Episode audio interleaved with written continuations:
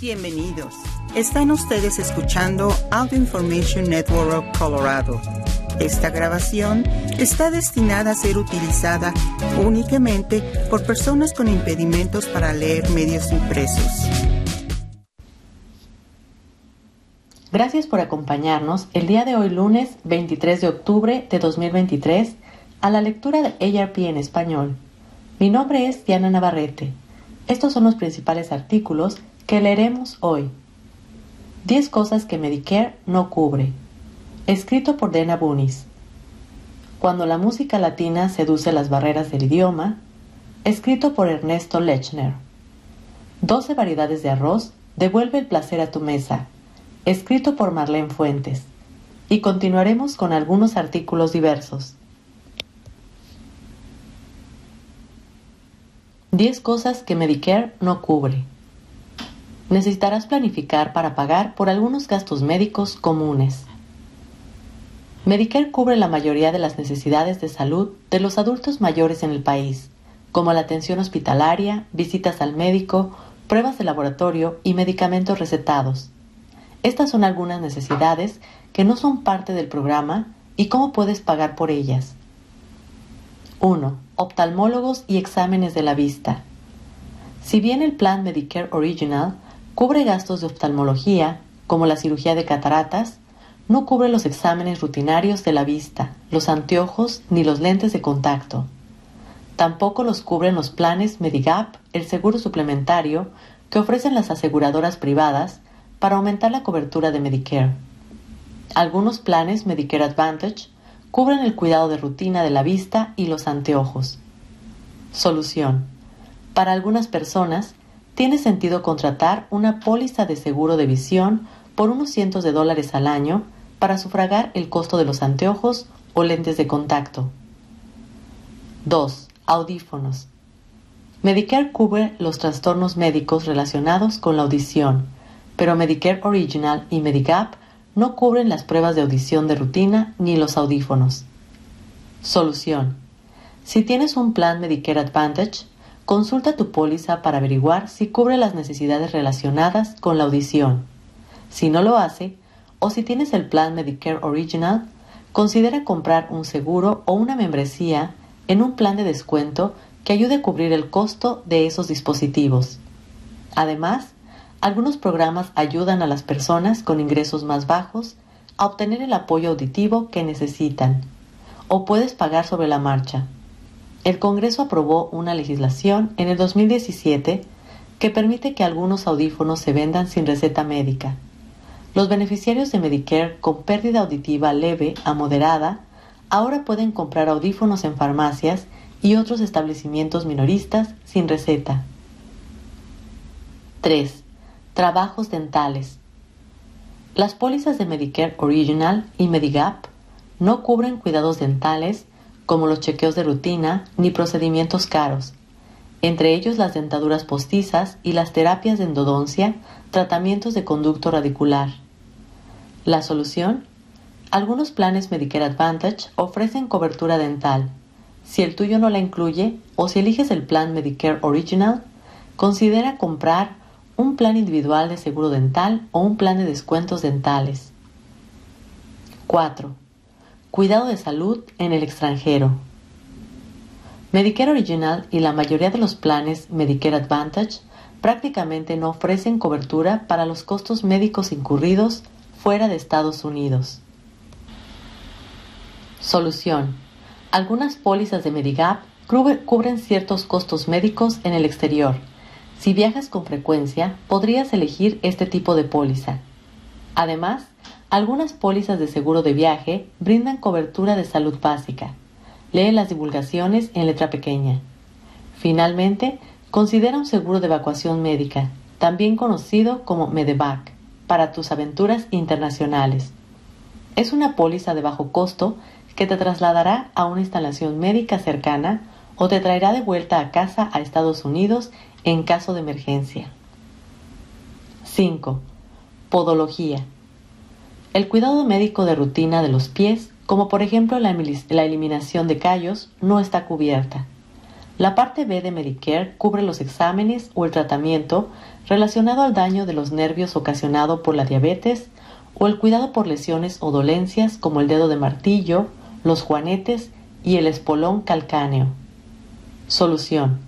Si debes hacer frente a estos gastos, tal vez sea buena idea establecer un programa de ahorros separado para cubrirlos. 6. Cirugía plástica.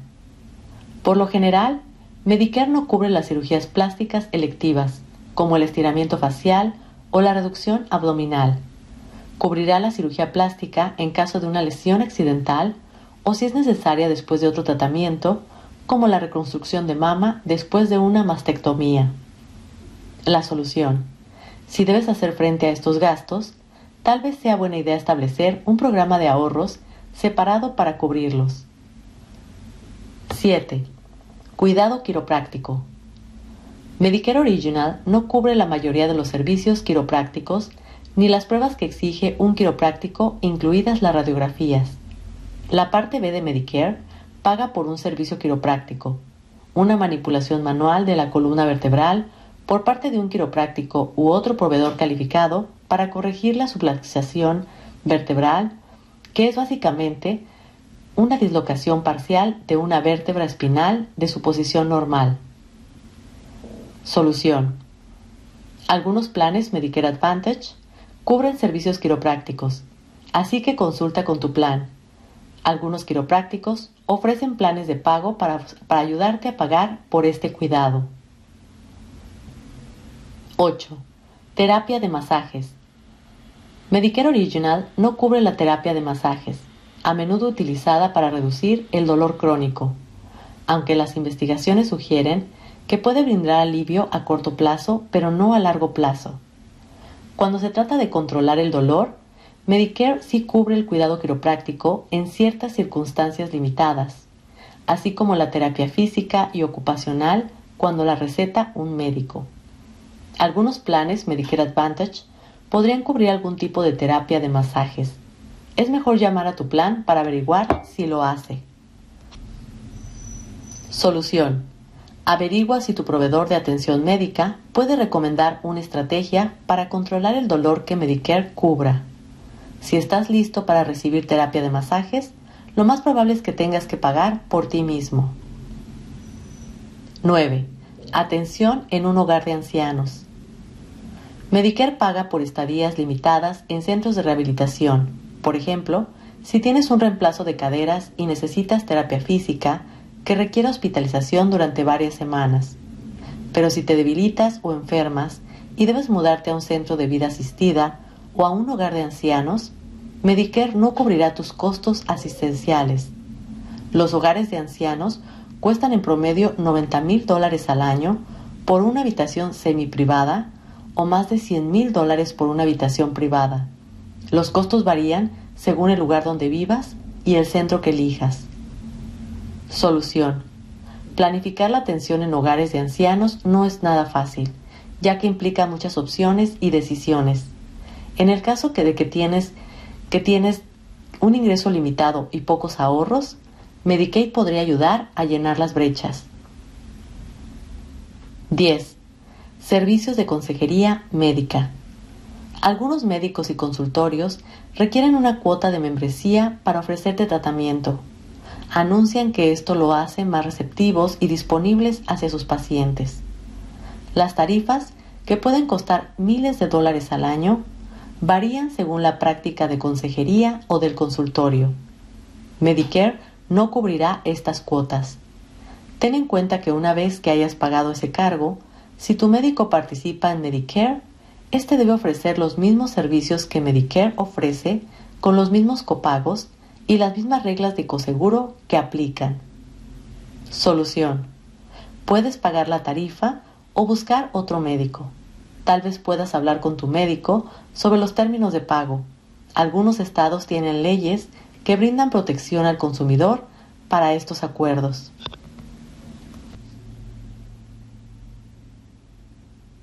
cuando la música latina seduce las barreras del idioma. De Sinatra a Queen, 10 artistas internacionales que rindieron tributo a la herencia latina. Mucho antes de que artistas contemporáneos como Bad Bunny y Peso Pluma transformaran a la música latina en el fenómeno más notorio del planeta, la idea de grabar en español atrajo a muchas leyendas de la canción. Algunos se acomodaron con elegancia a las sonoridades del idioma. Otros trastabillaron un poco, pero la sinceridad de su esfuerzo les ganó seguidores en Latinoamérica. Desde próceres de la canción estadounidense como Frank Sinatra y Tony Bennett, hasta gigantes del rock como los Beatles y Queen. Quizás te sorprendas con esta lista de artistas del mundo angloparlante que se dejaron seducir por los ritmos y el sentir latino y los incorporaron a su repertorio musical. Nat King Cole, el cantante y pianista de Alabama, fue uno de los primeros genios del jazz que exploró con seriedad el cancionero latinoamericano. En 1958 editó Cole Español, con los refinados arreglos de Nelson Riddle. Curiosamente, el fuerte acento estadounidense de Cole a la hora de cantar en español y portugués le agregó ternura a versiones intimistas de clásicos como El Bodeguero y Noche de Ronda. El éxito de este LP lo motivó a grabar A mis amigos 1959 en Río de Janeiro y More Call español en 1962. Su versión de Aquellos ojos verdes es atemporal. Los Beatles. Quizás el grupo que mejor representó la cultura británica en la historia del rock, los Beatles se encontraron con la música latina solo una vez durante su gloriosa trayectoria. Antes de que el cuarteto firmara contrato discográfico, Paul McCartney se, enamoró de la versión del bolero mexicano Bésame mucho, grabada por el grupo The Coasters, y en 1961 la agregó al repertorio de los Beatles. Su versión era en inglés, pero Paul imitaba la pasión de los cantantes latinos cuando la interpretaba en concierto. Tony Bennett. En el 2012, el prolífico Tony Bennett se enfocó en la cultura latina con Viva Duets, un encantador LP de clásicos en inglés interpretados junto a estrellas del mundo hispano. La peculiaridad de este disco es que Bennett canta en inglés y sus invitados lo acompañan en portugués o español. Se destacan el salsero neoyorquino Mark Anthony, el cantautor dominicano Juan Luis Guerra y la diva cubana Gloria Estefan. La sorpresa del álbum, un conmovedor Cold Cold Heart, junto a Vicentico, líder del grupo de rock argentino Los Fabulosos Cadillacs. Queen. Conocido por su épica canción de rock progresivo, Bohemian Rhapsody, el grupo británico Queen tenía muchos fanáticos en Argentina y Brasil. Cuando finalmente fueron de gira a esos países en 1981, el guitarrista Brian May quedó fascinado con la pasión de los fans sudamericanos y decidió dedicarles una canción con algunas menciones en español. Las palabras de amor, una balada rock con el estilo inconfundible de May en la guitarra y una sentida interpretación del cantante Freddie Mercury es uno de los momentos mejores del disco Hot Space de 1982. Frank Sinatra. Un artista sumamente cosmopolita a la hora de elegir su repertorio. Frank Sinatra grabó duetos con Luis Miguel, Julio Iglesias y Gloria Estefan. Pero en 1967, el cantante de Strangers in the Night se sumergió en el corazón mismo de la música latinoamericana cuando se reunió en Los Ángeles con el compositor y pianista Antonio Carlos Gobín para grabar un disco de bossa novas. Sinatra interpretó sus versiones de clásicos brasileños como La chica de Ipanema, Dindi y Corcovado en inglés, pero la presencia de Jobim, el arquitecto de la bossa, garantizó una sesión aterciopelada que se caracteriza por su autenticidad. Nana Mouskouri Nacida en la isla de Creta en 1934, Nana Mouskouri fue aclamada en los años 60 por la pureza de su voz y un look sesentero con lentes de marco negro. Mouskouri demostró además una ductilidad pasmosa para interpretar canciones en otros idiomas como hebreo y mandarín. En 1986 editó el álbum doble Con toda el alma, con etéreas versiones de canciones en español como Amapola y de Colores. Su incursión en la música latina ha continuado a través de las décadas, con discos de alto vuelo poético como Tierra Viva, 1987, y el más reciente Un Bolero por Favor, 2002. Sting. Cuando el cantante inglés Sting abandonó el grupo de Police a mediados de los años 80, esa polémica decisión le permitió expandir el sonido de su carrera solista con acercamientos al jazz y la balada pop. En 1988 presentó Nada como el Sol, un LP de versiones en español y portugués de su segundo disco en solitario, Nothing Like the Sun. El acento de Sting en español suena un poco afectado y no termina de convencer, pero la presencia del salsero Rubén Blades en el tema Ellas danzan solas le agrega un toque de credibilidad al proyecto. ABBA. Durante los años 70, el, cuarteto sueco ABBA dominaba las estaciones radiales en todo el mundo y Latinoamérica no le fue indiferente a sus cuidadas armonías vocales y acaramelados estribillos pop. Cuando el sencillo Chiquitita, inspirado en la canción folclórica peruana El Cóndor pasa, fue un éxito internacional, ABBA decidió grabarla en español, como parte del LP Gracias por la música, destinado a los fans latinos. Sorprendentemente, el himno discotequero Dancing Queen, la reina del baile, cobra nueva vida en español. Joan Baez.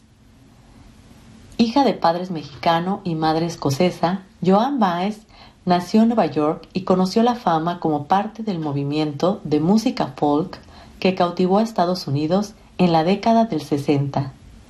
Identificándose con su herencia latina, Baez grabó el disco Gracias a la Vida en 1974, con versiones luminosas de la famosa canción de Violeta Parra que le da su nombre al disco, entre otras joyas de maestros como Víctor Jara y Joan Manuel Serrat, además de algunos temas originales. Profundo y elegante, el LP fue un éxito fenomenal en los países latinos. Eddie Gourmet en 1963, la cantante neoyorquina de origen turco, Eddie Gourmet, dio la vuelta al mundo con el sencillo Blame It on the Bossa Nova, tema de rock que en realidad tiene poco y nada que ver con los sonidos del Brasil. Pero el destino le deparaba a Gourmet una colaboración más fiel a las raíces de la música latina. En 1964 colaboró con el trío Los Panchos en un álbum titulado simplemente amor, de boleros tradicionales como Piel Canela, Caminito y Noche de Ronda. Las cálidas armonías del trío con la voz de Gourmet, repleta de anhelo y suspiros, transformaron el bolero para siempre. Un año más tarde, Cuatro Vidas incluyó la que probablemente sea la versión más conmovedora del bolero cubano, Vereda Tropical. 12 variedades de arroz, devuelve el placer a tu mesa. Disfruta de sus beneficios nutricionales sin temor a subir de peso. El arroz es un acompañante cotidiano, discreto y versátil, muchas veces descartado por el temor a que sube de peso, cuando en realidad este grano milenario debía ser tratado como un rey. Ha sobrevivido crisis, racionamientos, modas y siempre nos regala el disfrute perfecto al paladar ya sea solo o como acompañante. Las pautas dietéticas actuales recomiendan el consumo de al menos 3 onzas de granos al día y el arroz tiene nutrientes que favorecen su inclusión en una dieta balanceada. La fibra del arroz integral ayuda con el estreñimiento y la regularidad digestiva. El arroz tiene almidón resistente que cuando se enfría impacta de manera positiva la glucemia. Todos, en general, Contienen ácido fólico, vitaminas B, potasio, magnesio, estos dos últimos con efectos beneficiosos para la presión, dice Diana Mesa, nutricionista y fundadora de la plataforma social En la Mesa Nutrition. Para Dalina Soto, dietista registrada de origen dominicano, graduada de Penn State University y creadora del blog Your Latina Nutrition, la dieta no tiene por qué borrar la conexión con nuestra cultura. Nos han alimentado con mentiras de que el arroz y los frijoles nutritivos con los que crecimos son de alguna manera poco saludables. La cultura de la dieta está diseñada para mantenernos hambrientos y aislados, afirma Soto. Eliminar el consumo de arroz no es una estrategia efectiva a largo plazo, de acuerdo con Lucette Tamalas, Talamas, dietista registrada del Hospital Baptist Health del sur de la Florida. Cuando se reducen los granos o carbohidratos, se hace la elección de no aprender cómo consumir la, la, cantidad correcta y se elimina una gran fuente de calorías y de energía para el cuerpo. Explica en el blog Enteros contra Refinados, conocer sus granos es importante para su salud, publicado en la página de Baptist Health. Los beneficios del arroz son irrefutables, por lo que a continuación te presentamos 12 variedades y sus valores nutricionales. 1. Arroz dulce o glutinoso. Esta variedad posee granos cortos y redondeados que cuando se cuecen se vuelven blandos y pegajosos. Su nombre se debe a su consistencia glutinosa, ya que posee una alta concentración de amilopectina, un componente del almidón. Es muy popular en la gastronomía asiática, en la elaboración de sopas, postres y salsas. No poseen gluten, por lo que es aconsejable para los celíacos. La variedad integral conserva sus tres componentes, salvado, endospermo y germen. Proporciona fibra dietética y ayuda al buen funcionamiento del sistema digestivo. También contiene magnesio y vitaminas B. 2. Arroz bomba. Sus granos son cortos, perlados y redondos. Su origen se remonta a la India, pero ha ganado fama en la cocina mediterránea debido a su uso en las deliciosas paellas. Al cocerse queda entero y suelto creando un efecto acordeón. También se le conoce como el arroz de Valencia. Es rico en carbohidratos, minerales y vitaminas del grupo B. 3. Arroz japónica sushi. Aunque se comercializa con este nombre, técnicamente el arroz para sushi es un arroz que se cuece aromatizado con vinagre, azúcar y sal. Se recomienda la variedad japónica de grano corto, grueso y redondo, que se cultiva sobre todo en Japón, China, Taiwán y Corea. Al cocinarlo, el grano adquiere una textura pegajosa debido a su alto contenido de amilopectina, un, hidrato de un hidratado de carbono que proporciona energía, es fácil de digerir y aporta vitaminas del complejo B. 4. Arbóreo. Sus granos medianos son ideales para platos que buscan una consistencia cremosa. Se identifica por tener un punto blanco en el centro. Su fama la ha alcanzado por ser el ingrediente principal del risotto. Su gran porcentaje de amilopectina es la responsable de que durante su cocción adquiera una textura cremosa. Tiene un bajo contenido en grasas por lo que ayuda a controlar los niveles de colesterol, es fuente de carbohidratos y magnesio, y al ser rico en amilosa, una micromolécula del almidón, posee un índice glucémico bajo. La variedad Carnaroli tiene características similares al arboreo y también se emplea para preparar el risotto. 5.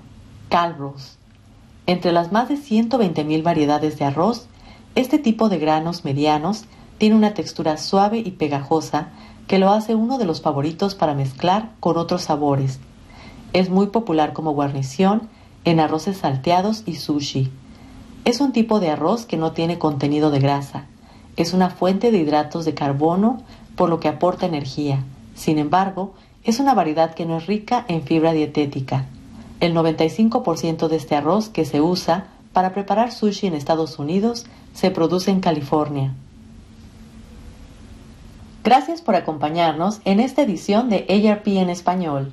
Mi nombre es Diana Navarrete. Si ha disfrutado de este programa, por favor suscríbase a nuestro servicio gratuito en nuestra página web www.aincolorado.org o llamando al 303-786-7777.